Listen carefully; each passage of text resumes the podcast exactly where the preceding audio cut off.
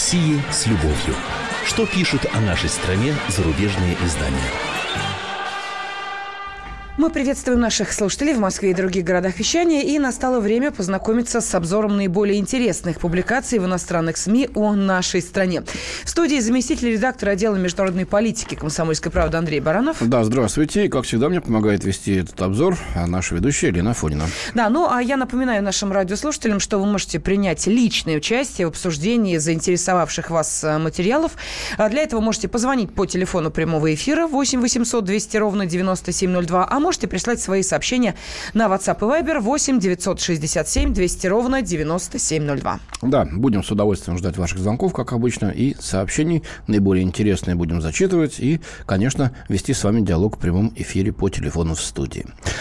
Ну что, начнем. Значит, э, в августе, вот сейчас, 9 августа, если уж точно, но западная пресса продолжает комментировать, исполнилось 18 лет э, со времени прихода к власти в России, как они пишут, Владимира Путина. Ну, я напомню, что 9 августа было объявлено, что 99 -го года, что Владимир Путин, глава тогдашней ФСБ, стал премьер-министром. И никто не верил, что он останется на этом посту надолго. Вот. Э, много. Россия еще не знала, что отдалась хозяину. Это вот комментирует французская Ле Фигаро. Она посвятила сразу несколько публикаций разных, разных авторов э, вот этой э, годовщине. Давайте мы их сейчас с вами все посмотрим и поглядим, каким образом смотрят на этот срок в данном случае наши французские коллеги. Ну, Франция – известнейшая европейская ведущая держава, и ее голос, ее мнение интересны. Так вот, э, журналистка Лора Мандевиль, э, вспоминая о последовавших тогда взрывах жилых домов в Москве и Волгодонске, о жестокой, жестокой риторике Путина, пообещавшего мочить сортире, ну, это вошло уже в историю путинское выражение чеченских террористов, и взлетевшей на этом фоне его популярности, она пишет, что э, с этого момента досрочная передача власти от Ельцина к нему, Путину, да, которая была организована 31 декабря 1999 года, не вызвала и не вызывает ни малейших протестов ни у народа российского, ни у элит. Травмированный концом СССР и резким падением Берлинской стены, Путин хотел прежде всего избежать паралича власти, говорится в статье. Поэтому все его действия поначалу были мотивированы желанием восстановить сильную центральную власть, спасти страну от развала. Но, видимо, Путин знал больше, чем мы, потому что, когда было сказано, что нужно вот действительно сейчас консолидировать страну, многие сказали, да что тут, что, разве что-то разваливается? А, но выяснилось, что действительно далеко зашел сепаратизм в ряде регионов, и Чечня вообще вышла из-под контроля, да еще был рейд Шамиля Басаева в Дагестан а, в августе 99 года. Под угрозой вообще был весь Северный Кавказ российский. И, похоже, действительно мы стояли на рубеже. Либо страна развалится, и нас ждет хаос, и совершенно непонятные годы впереди, либо консолидация и то, что мы имеем сейчас, э, вот 19, э, э, простите, 16 августа 2017 года. Так вот, в тот момент народ аплодировал Путину, продолжает французская журналистка Устафа Хауса. Но Тут же нужно, конечно, ложечку дегтя. Но под прикрытием объявленной диктатуры закона Путин выбрал логику систематического контроля. Что это такое, я так и не понял. Я много вот потом перечитывал это, смотрел, э, что такое систематический контроль. Ну, пришел к выводу, что имеется в виду э, жесткое авторитарное удерживание власти, и вот та самая вертикаль власти, и контроль над э, бюрократическим чиновничьим аппаратом, э, вот это называется систематический контроль, значит, в устах Лоры Мандевиль из «Ле Фигаро». Путин поставил власти свой клан из Петербурга, э, но на этот раз под контролем чекистов. Ну, честно говоря, любой лидер, приходя к власти, приходит, приводит с собой ту команду э, из тех людей, состоящих, которых он знает или знал раньше, либо по совместной работе, либо по учебе, либо просто потому, что они были действительно из одного города или географического субъекта какого-то рядом с ним. В этом нет ничего нового абсолютно, и ничего уникального применительно к России. Это в любой стране, в любые времена так и делается. Читаем дальше. Постепенно логика контроля начала выходить за пределы границ, где новый царь, ну, понятно, кто ж не президент, а царь у нас Россия, да, захотел утвердить российское господство, повествует госпожа Мандевиль. Подлинный переломный момент совершился в седьмом году с мюнхенской речью Путина. Это э, цитируется уже Марк Галиотти, исследователь в Институте международных отношений в Праге. В глубине души, повествует этот политолог, Путин всегда хотел одну и ту же вещь – сильную Россию, которая внушает уважение за своими пределами. Ну, что тут такого плохого, я не понимаю. Любой лидер на месте Путина, наверное, хотел того же самого. И э, говорить, что это что-то из ряда вон выходящее, мне кажется, ну, э, как минимум, просто банально. А, вот, э, и так и должно быть. Если ты лидер страны, ты желаешь ей процветания и усиления, насколько это возможно. России есть куда усиливается. Эксперт Марк Галиоти продолжает. Изменилось его, то бишь Путина, восприятие препятствий. В то время как в начале он был сконцентрирован на внутренней анархии, в конце концов он сосредоточился на Западе, когда понял, что тот никогда не примет новую Ялту. Ну, никто не навязывал какую-то Ялту, хотя сама Ялта, в общем-то, лишь подтвердила порядок, сложившийся после Второй мировой войны, который начал не Советский Союз. Честно говоря, он ее выиграл. Э, вот. Э, и нравится кому-то на Западе или не нравится, но тогда пришлось считаться с нашими интересами. С интересами страны, понесшей самые большие жертвы. И, в конце концов, э, именно окруженный советскими солдатами, Адольф Гитлер в своем бункере пустил себе пулю в лоб, закусив ее ампулой с ядом. Так что, извините, мы здесь никому сейчас не навязываем новых Ялт или еще чего-то. Мы хотим лишь паритета и честного, равноправного отношения с нашими партнерами. Нас этом, так сказать, привечать не желают. Это абсолютно совершенно верно. Теперь уже и явно. И с расширением НАТО на восток, и со всем остальным. А, и вот, как пишет автор, с тех пор он прекратил всяческое сотрудничество, видя в Западе ключевую угрозу для российской стабильности. Но всяческое сотрудничество никто никогда с нашей страны не прекращал. Наоборот, это нам навязывает санкции здесь, а, обкладывает базами. Ну, мы вынуждены лишь отвечать. Но за несколько месяцев до президентских выборов 2018 года гарантированная победа Путина вовсе не значит, что его положение не шатко, пишет автор. Сосредоточенная в его руках российская власть продолжает основываться на пирамиде коррупции и остается накачанной углеводородами. Вот такой вывод у этой журналистки. Давайте спросим у наших слушателей, что они думают по этому поводу. Что только коррупция и нефть? Больше ничего у нас в стране нет абсолютно ничего вот за 17 лет э, лучше не стало ни в уровне жизни, ни в каких-то, так сказать, достижениях. Да, телефон прямого эфира, вы можете ответить на этот вопрос. 8 800 200 ровно 9702. Действительно ли наша страна держится на углеводородах и коррупции, как э, считают французские журналисты, наши коллеги? Пожалуйста, 8 800 200 ровно 9702 или можете прислать комментарий на WhatsApp и Viber 8 967 200 ровно 9702. 8 967 200 ровно 9702. Ну, продолжаем читать «Фигаро». Другая журналистка э, Фанни Лоран пишет. В хаотичной обстановке конца правления Ельцина бывший советский агент ну, КГБ, надо полагать, да, воплощал стабильность и возвращение к порядку. Политико-финансовый класс был единодушен в его отношении. Это человек действия, который четко знает, что хорошо для России. Дальше опять внешняя политика выпирает. После эфемерного сближения с Бушем-младшим на фоне терактов 11 сентября, хотя это эфемерное сближение характеризовалась целым рядом э, шагов российских, беспрецедентных уступок. Мы ушли с Кубы, с нашей базы Лурдосе, которая, в общем-то, покрывала с разведной точки зрения значит, все, всю территорию Соединенных Штатов и давала очень много информации. Мы ушли из Камрани, из Вьетнама. Мы помогли американцам на стадии развертывания войск в Афганистане и, значит, практически подарили им Северный альянс, который помог им э, значит, подавить талибов вот на этих в первые месяцы самые-самые уязвимые для американцев. Снабдили их разведной информацией. В ответ получили выход из договора по ПРО и создание значит, э, системы ПРО уже у наших границ, э, ну и расширение НАТО на восток. Это самое э, значимое, не говоря о других да, у нас есть а, сообщение, давайте вот я сейчас Попробуем, зачитаю, да. хотя бы некоторые из них, меньше минуты уже остается. А, нам пишет Сергей, а, отвечая на вопрос, действительно ли, как считают французские журналисты, наша страна держится на угле, водородах и на коррупции. Сергей пишет, каждое государство держится на коррупции. Вот такие философские рассуждения. Максим пишет, Путин не дал развалить Россию по принципу развала СССР, но при этом законсервировал сырьевую экономику с вывозом капитала за рубеж и зависимостью от зарубежных кредитов и технологий. Вот так, такой ну, комментарий. Ну, давай мы продолжим обсуждать э, то, что пишет французская э, «Фигаро» о Путине после небольшой паузы. Да, ну а я напомню, что вы можете э, принять непосредственное участие в нашей программе, позвонив по телефону 8 800 200 ровно 9702. О России с любовью. Что пишут о нашей стране зарубежные издания? Будьте всегда в курсе событий. Установите на свой смартфон приложение «Радио Комсомольская правда». Слушайте в любой точке мира. Актуальные новости, эксклюзивные интервью, профессиональные комментарии. Доступны версии для iOS и Android. «Радио Комсомольская правда».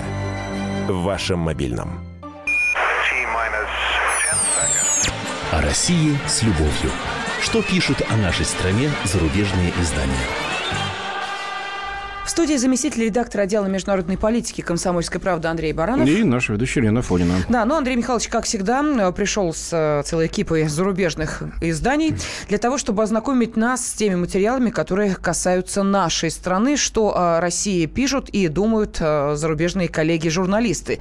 И вот э, личность президента нашей страны и предстоящие выборы в следующем году, естественно, сейчас смешались вот такой весьма ну, вот, интересный да, коктейль. Журналисты взяли за дату отсчета 9 августа 1999 года, когда Путин был назначен премьер-министром. И вот говорят, что никто, кроме него, так долго не был у власти. Ну, э, премьер-министр все-таки не главное лицо в нашей стране, являющейся президентской республикой. Все-таки Леонид Ильич Брежнев был 18 лет и один месяц, если уж точно. А Сталин был больше 30 лет. Ну вот Путин сейчас на третьем месте. Видимо, перейдет скоро на второе место. И вот читаем, что они пишут о нем. Да, но вопрос, который мы адресовали вам, наши уважаемые радиослушатели, вы можете, кстати, на него ответить, позвонив по телефону прямого эфира 8 800 200 ровно 9702, или ваши комментарии можете прислать на WhatsApp и Viber 8 967 200 ровно 9702. Следующий. А, французская журналистка написала о том, что а, российская власть а, продолжает основываться на пирамиде коррупции и на углеводородах. Вот как вы считаете, действительно ли наша страна держится именно на этих двух китах? коррупция и углеводороды. Вот Игорь из Хабаровска нам дозвонился. Ну, давайте послушаем. В Хабаровске уже вечер такой глубокий, ночь почти. Здравствуйте, Игорь, вы в эфире. Здравствуйте, здравствуйте. Сначала я хотел сделать замечание Баранову. Давайте. Он сказал, что, он сказал, что мы якобы сделали одолжение, что ушли с базы на Кубе и во Вьетнаме. На самом деле тогда у нас просто не было средств, и мы сокращали э, это присутствие. Ужимались, так сказать, по экономическим соображениям в тяжелые времена. А сейчас нас Вьетнам не пустит просто на свою базу, потому что он посмотрел, как э, в Крыму э, наличие русских баз обернулась против Украины, конечно, после этого Вьетнам не захочет. Вы знаете, Игорь, я вас, я вас разочарую. Значит, 100 миллионов долларов, которые мы платили э, Кубе тогда в год, а за Лурдес можно было и тогда найти. Э, Камрань, э, в Камрань Вьетнам нас и сейчас готов пригласить на определенных условиях. Там отношения очень неплохие. Вот. В Крыму, в нашем российском Крыму, который таковым был, есть и останется, это наша база. Она находится на нашей российской территории. Вот и все. А, а что вы еще хотели сказать, если вы еще... Насчет, насчет э, вашего вопроса про Путина. Путин-то, он, по сути дела, должен ассоциироваться не столько с углеводородами и коррупцией, а он должен ассоциироваться, прежде всего, с государственным монополистическим капитализмом. Он его воспроизводит, потому что у него такой... Этот человек такой системы, он пока будет Путин, будет государственно-монополистический капитализм. А вы какой капитализм хотели? Без государства?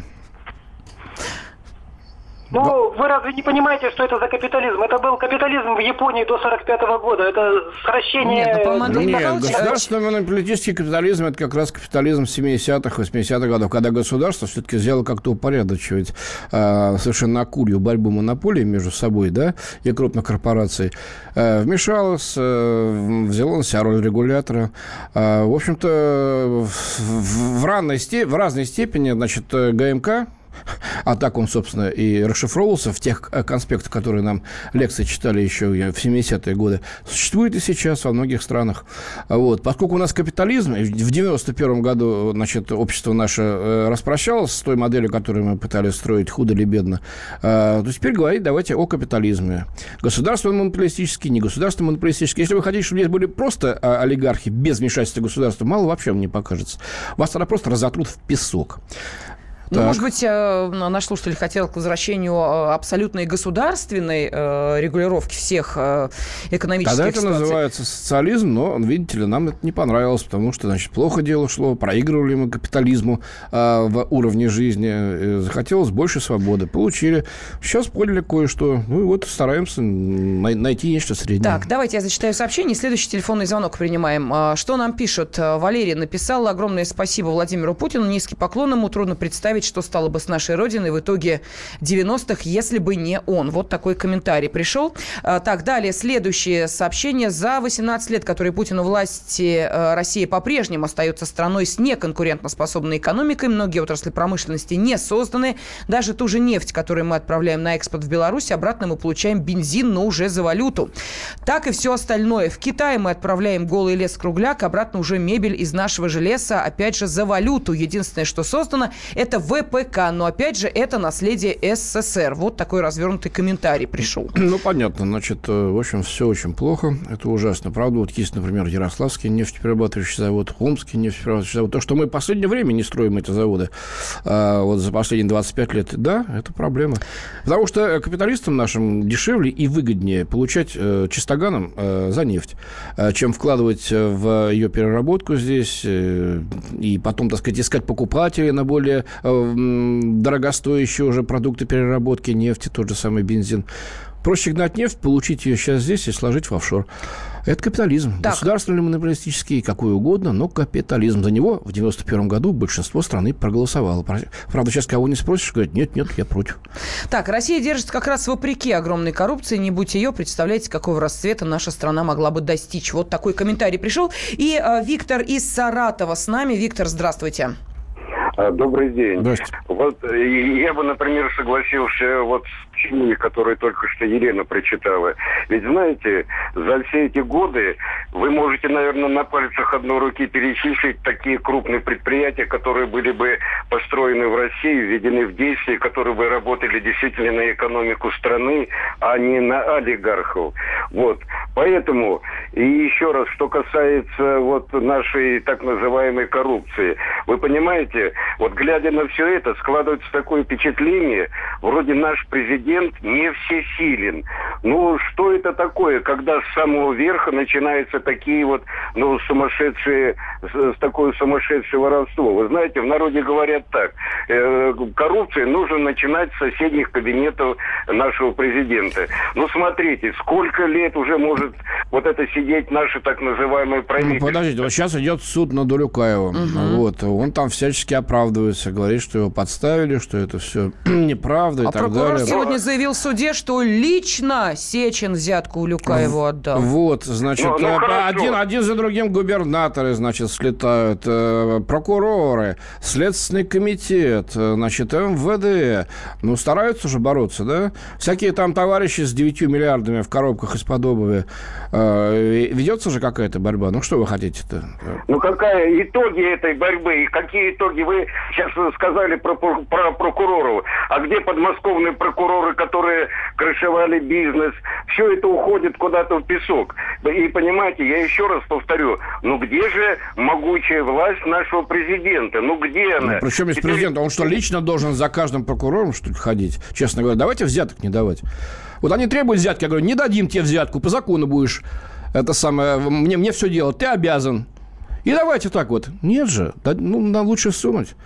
И спокойненько получить в, обход, в обходной значит, э, манере то, что хотелось бы э, получить, э, может быть, подольше, с документами, еще чего-либо.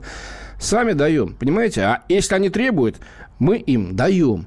Давать не надо. Глядишь, тогда и президенту будет получше, и попроще с ними бороться со всеми остальными. Несколько упрощенно, конечно, сейчас говорю, но по-моему, вот отсюда нужно танцевать, от этой печки. Давай продолжим, Лен, посмотрим, да, да, да, что давайте. там читают. Да? Итак, э, все-таки, естественно, что западники концентрируются на внешней политике. Э, украинский кризис знаменует истинный разрыв между Россией и Западом, отмечает французская журналистка. Сегодня украинский вопрос остается нерешенным и по-прежнему является главным яблоком раздора между Западом и Россией, даже не Сирия. Кстати, вот о Сирии. Сирийский конфликт добавляет напряженности в отношениях между двумя блоками. Задача Америки и России полностью противоположны в Сирии. Видите как? А, потому что Америка хочет свержения Асада или расчленения страны, а мы, значит, за то, чтобы сирийский народ сам там, в конце концов, выбрал себе правление, правителя и проголосовал за то, какую страну э, иметь. Ну, смотрите, дальше, пассаж. Сегодня две супердержавы, пишет французская «Ля Фигаро» известнейшая газета. То есть, кто бы что ни говорил про коррупцию, про углеводороды, еще чего-то, две супердержавы по-прежнему так на нас, на Россию и Соединенные Штаты смотрят в данном случае из Европы.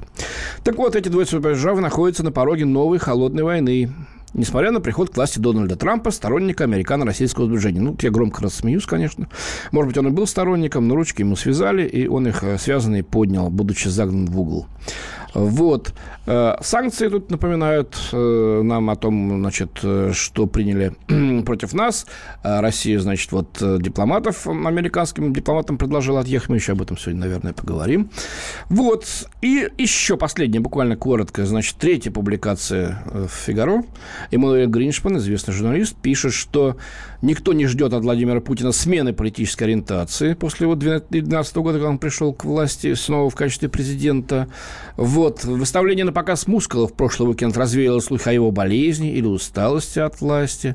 Владимир Путин еще не выставил свою кандидатуру, но выставит. Тогда ему будет в 2024 году 72 года. Чем сильнее и опытнее будет Путин, тем легче ему будет ускорять развитие страны, считает французский журналист. Да, но у нас есть телефонные звонки, есть сообщения, которые пришли на WhatsApp Viber. Давайте через 4 минуты после э, информационного выпуска середины часа и рекламы мы э, продолжим знакомиться с материалами зарубежной прессы о нашей стране. О России с любовью. Что пишут о нашей стране зарубежные издания? И в России. Мысли нет и денег нет. И за рубежом. Да хоть на Луне. Как же ты не дурачина, братец, если у тебя много сантиков, а ты в тюрьму попал. Деньги правят везде. О них говорили, говорят и будут говорить. По будням с 13 часов 5 минут по московскому времени в программе «Личные деньги» на радио «Комсомольская правда». О России с любовью. Что пишут о нашей стране зарубежные издания? Студии заместитель редактора отдела международной политики комсомольской правды Андрей Баранов. И Елена Фодина, наша ведущая. Да, и мы продолжаем знакомиться с материалами зарубежной прессы, которые посвящены событиям в нашей стране. И э, вопрос, который мы адресовали вам, наши уважаемые радиослушатели, отталкиваясь от одного из материалов наших французских коллег, э, вопрос звучит следующим образом. Действительно ли, как считает французская журналистка, в нашей стране власть держится на коррупции и углеводородах? Вот такой вопрос мы адресовали вам. Я зачитаю сообщение и принимаем телефонный звонок. Ну, там нас уже Павел давно ждет. Да, Может, сначала его послушать, а потом... Хорошо, давайте. Павел из Обнинска с нами. Здравствуйте. Здравствуйте. Здравствуйте, Павел. Меня? Да, пожалуйста, в эфире. А, да, вот сейчас еду за рулем, слушаю вашу передачу. И знаете, ну, есть такой один момент, когда э, э, не, не могут не, не могут европейские или западные СМИ э, э, э, государства понять, почему все-таки наш президент столько раз избирается и народ все-таки за него голосует. Почему-то они этим вопросом не задаются, а задаются, насколько коррумпирован у нас Опа. На какие деньги ага. она получает. Вот. Не, э, они почему-то никогда не задают вопрос, а почему народ выбирает уже столько лет одного и того же президента? Да, это хороший действительно вопрос. А, по-моему, вы знаете, они сами ответ на этот вопрос и дают. Они считают, что наши выборы фальсифицированы. У нас ну, нет, нет, выборы. Не, не все так. В общем-то, можно сколько угодно говорить о фальсификации, но все признают, что ре- реальные рейтинги у Путина и поддержка его реальная. И если он сейчас выставит свою кандидатуру официально на выборах 2018 года, он гарантированно победит. Но, тем не менее, да, Павел имеет э, свой ответ на свой же вопрос. Э, да, мы вас перебили, прошу прощения. Если Владимир Путин пойдет на следующий срок, о котором он еще пока не э, провозгласил, то мы знаем все в нашем государстве, что сто процентов Владимир Владимирович Путин, Путин у нас победит эти выборы. И почему э, это происходит? Потому что народ видит стабильность. Видит все равно какое-никакое, но все равно есть какое-то улучшение уровня жизни. И народ голосует за это. Да, э, народ, э, многие государства задумываются, а что будет после Путина? Ну, если воспитают такого же преемника, и следующий преемник будет сидеть и 18, и 20 лет. Ну, посмотрим, Коррупция, да. Она, да, а коррупция, она не искореняется так быстро. Ну, можно пойти по южнокорейскому пути, когда э, собрал всех бизнесменов и сказал, что все деньги пришли в государство. Не пришли, там, парочку расстреляли, еще одну предупреждение. Да нет, Павел, как раз в Ну, Южной, в Южной Корее-то они ничего не смогли сделать. Э, Раз за разом коррупционные скандалы. Сейчас вот... э, э, Имелось в виду, наверное, Сингапур. А, всего. Сингапур, наверное, Скорее всего, имел, да. Ну, Сингапур, ну, ну, да. там все-таки, ну, совсем маленькое город-государство, там несколько проще это все-таки сделать, когда все друг друга знают. Это сделать проще, чем в такой огромной стране, как наша. Павел, спасибо вам большое за ваше мнение. Да, зачитываю э, сообщение. При капитализме невозможно процветать стране, у которой нет денежного станка и агрессивной внешней политики, а посему для России и русских капитализм чужд, пишет нам Александр. А, Следующее сообщение от Андрея, который написал, что за взятки нужно расстреливать, как в Китае. И вот И, еще... к сожалению, не помогает. Все больше и больше там взяточников. Причем размеры взяток растут астрономически. Я вот был там в апреле, и они сами китайцы признавали, не знаем, что делать. Да, к- э, что нам еще пишет? Вот Валерий написал. Путин не всесилен. Статьями Конституции он очень связан в своих действиях. Это я так прочитал, потому что тут несколько букв О. Ему сейчас трудно. Поддержим нашего президента, сплотимся, поможем ему. Даешь референдум по Конституции Российской Федерации, призывает Валерий. А что за референдум? Не знаю, ну Изменения какие-то? Валерий говорит, что... Ввести монархию? Да, президент связан. А, далее, что пишут? Что вы ерунду несете? Дают взятку, потому что знают, что дадут, а по-другому динамить будут. Рыба, как известно всем на этой планете, гниет с головы, а не с хвоста. Да, конечно, а вы все в хвостах. Мы Я- все чистые, Андрей Михайлович, я бы, честно, за упоминание о рыбе, вот э, Слушайте, ребята, извините за такое фамильярное обращение. Никто из вас, будучи за рулем, не говорил, такая, командир, может, договоримся? Когда, значит, брали за нарушение правил движения или мало с выхлоп изо рта. Ну, бывало же такое, да, и договаривались. Вот если мы это не будем делать, а нести, значит, э, нарушил, все, права сдаешь, штраф платишь большой. Э, так по закону нужно. Тогда, может, и коррупции не будет, и вымогать не станут. Так, Ну, ладно, ну, это еще уже. парочка сообщений, мы, наверное, переходим к следующему материалу. Вот нам Дмитрий написал, власть у нас держится на терпении людей, а власть это не ценит и грабит народ всякими сборами и налогами. И буквально в противовес следующее сообщение. Занимаюсь высокими технологиями, пишет наш радиослушатель. Люди, которые вам звонят, вообще не знают, о чем говорят. За последние шесть лет э, в России построили 459 заводов высокотехнологичных производств. Мы на пятом месте по высокотехнологичным производствам. В нашем ВВП всего 30% углеводородов. Такое ощущение, что люди застряли в 2000-м и не смотрят по сторонам. В 90-е разрушили и продали 12 тысяч заводов, восстановили и модернизировали за 15 лет только 6,5 тысяч производств. Остальные просто потеряли э, время и восстанавливать их нет смысла. Например, в 90-е Индия купила все станки по производству лекарств, сейчас Индия лидер и так далее. Ну, здесь м, очень точные цифры приведены. Там, не знаю, 35, я слышал, 40% занимает э, доля наших углеводородов, вообще нефтянка, э, в бюджете страны и в ВВП страны. Э, Ну, правильно, совершенно, аналитика очень четкая. Я согласен с этим автором. Ну и давайте, может быть, следующий уже материал, потому что Да. остается у нас буквально 4 Давайте, минуты. да, м, перейдем совсем к другой теме. Шарлоттсвилл, да? Жуткие беспорядки. Спустя 150 лет после гражданской войны между севером и югом в США вдруг стали сносить памятники, значит, лидерам и воинам э, конфедерации, южанам, проигравшим. Тогда в том столкновении, в той гражданской войне, самом страшном столкновении на территории Соединенных Штатов 620 человек тогда погибло, а это 60-е годы 19 века. Гигантские цифры. И они сопоставимы с миллионными потерями, допустим, Первой мировой войны. Джеймс Глейсер из английской Independent пишет, что делать с конфедератскими памятниками после Шарлотсвилля? Урок от России. Интересный пассаж. Может, Россия научит нас, пишет он, как обращаться с трудными аспектами национальной истории США. Он, кстати, декан школы гуманитарных и естественных наук университета Тафта США, да? Вот. Многие населенные пункты американского юга от Нового Орлеана до Луисвилла находятся в процессе демонтажа статуи, прославляющих конфедерацию.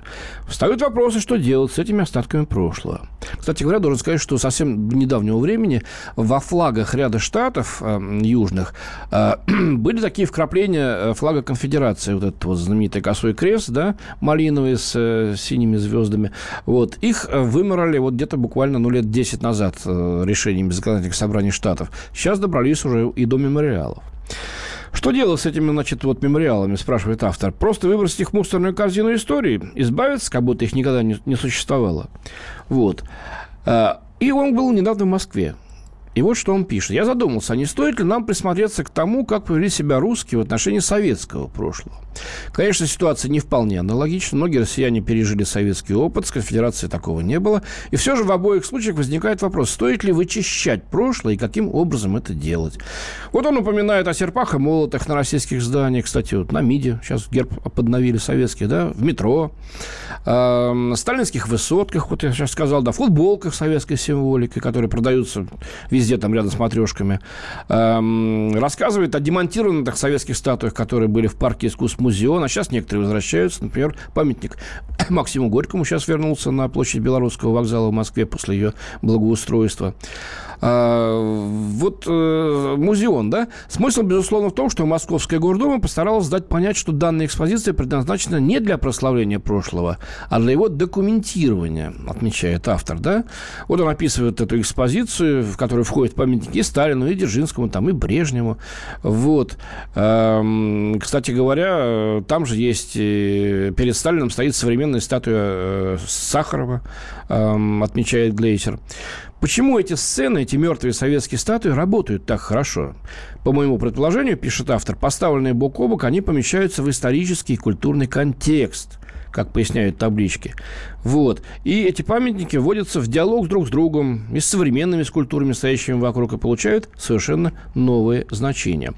И вот он делает вывод. Было бы по-настоящему ценно собрать все свернутые конфедератские статуи в одном месте. Если поместить их в исторический контекст, они могут стать комментарием о конфедерации, гражданской войне между северным и югом, севером и югом, простите, рабстве и, э, значит, массовом сопротивлении даже о сегодняшней политике. Вот такой совершенно неожиданный взгляд на нас и на наш опыт, который, как считает автор, сейчас может пригодиться. Это гораздо лучше, чем вот э, э, таранить э, толпу людей, да, что привело к гибели одной женщины, и 19 человек получили ранения, причем четверо из них находятся в критическом состоянии. Слушайте, Андрей Михайлович, мы это думали, что, ну, по крайней мере, некоторые считали, что Америка, что называется, впереди планеты всей. Да нет. Ну... А сейчас оказывается, что они только-только добираются они... до того, что происходило они у нас в 90-е. путем нашей перестройки перестройки, вот, вот это я про это говорю, да. Якобы развенчание истории, а, оно приводит к таким ужасающим совершенно последствиям. И еще непонятно, э, чем это может э, завершиться.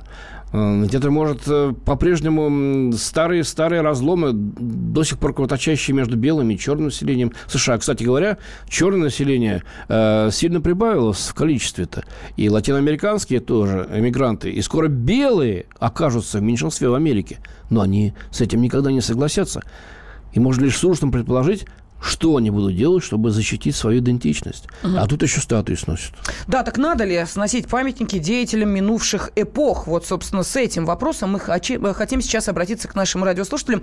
Времени остается мало, но, тем не менее, может быть, успеете прислать сообщение на WhatsApp и Viber, пожалуйста, 8 967 200 ровно 9702. Ну или телефонный звонок, пожалуйста, телефон прямого эфира 8 800 200 ровно 9702. Ну вот что нам пишут. Черное население США, помнитесь, где бы вы жили неужели сегодня не перевези вас в Америку рабовладельцы? Да вы им сами памятники должны ставить, ну, а не сносить. Жили бы в свободной Африке, но, по крайней мере, не были бы рабами. Был, был бы племенной строй, ну, то, что с ними делали на протяжении стольких веков. Кстати говоря, все товарищи, Джордж Вашингтон и отцы-основатели, все были закоренелыми рабовладельцами, которые владели тысячами рабов. Это считалось нормальным. Угу. Далее. После победы Трампа в США не закончилась борьба элит за власть. Отсюда и ничем не мотивированная смута в американском обществе. Понятно, что смута создается искусственно, пишет нам Максим. Олег из Подмосковья дозвонился. Олег, здравствуйте, пожалуйста, вы в эфире. Добрый день добрый день. Ну, вы знаете, ну, нам все время хочется сказать, ну, зачем же нам все дурят? Ну, почему это именно война э, Рологического юга и севера? Когда там война, это была просто затеяна банкирами. На юге кто давал деньги? Бальмонт и Баун, Бикли и Баун, помните, Бальмонт такой был. Вот, а там Ротшильды, они хотели вооружить юг и север воевать. А Авраам Линкольн отказался от этого и попросил просьбу Александра II но, у нас... Но, тем не менее, был промышленный север и рабовладельческий юг, и рабство э, после этой войны было, по крайней мере, официально, так сказать, на официальном уровне утверждено, хотя на самом деле вплоть до 60-х годов, конца 60-х годов нынешнего века э, продолжалась борьба чернокожего населения Америки за свои права. И смерть Мартина Лютера Кинга это, об этом рассказывает да. ярче, чем многое другое. Другой вопрос, почему, собственно, сейчас вдруг неожиданно эти вот проблемы... это совершенно непонятно, на пустом месте. Пора бы уж давно было примириться. Так, ну и что нам пишет Александр из Ставрополя? Ни в коем случае нельзя сносить памятники. Это история государства. И вот еще к своей истории нужно относиться с уважением. То, что эта история была, а переписывать ее не стоит. Вот такие комментарии. Заместитель э, редактора отдела международной политики Андрей Баранов в студии был. И Елена Фонина. Всего доброго. До свидания. О России с любовью. Что пишут о нашей стране зарубежные издания? Товарищи солдаты и офицеры российской армии. Полковник Баронец разрешает обратиться. Звоните и задавайте накопившиеся вопросы. Угроза НАТО, жилье для военнослужащих и перевооружение России – Обо всем этом Виктор Баранец знает лучше других. Программу «Военный ревю» слушайте по будням с 5 вечера по московскому времени.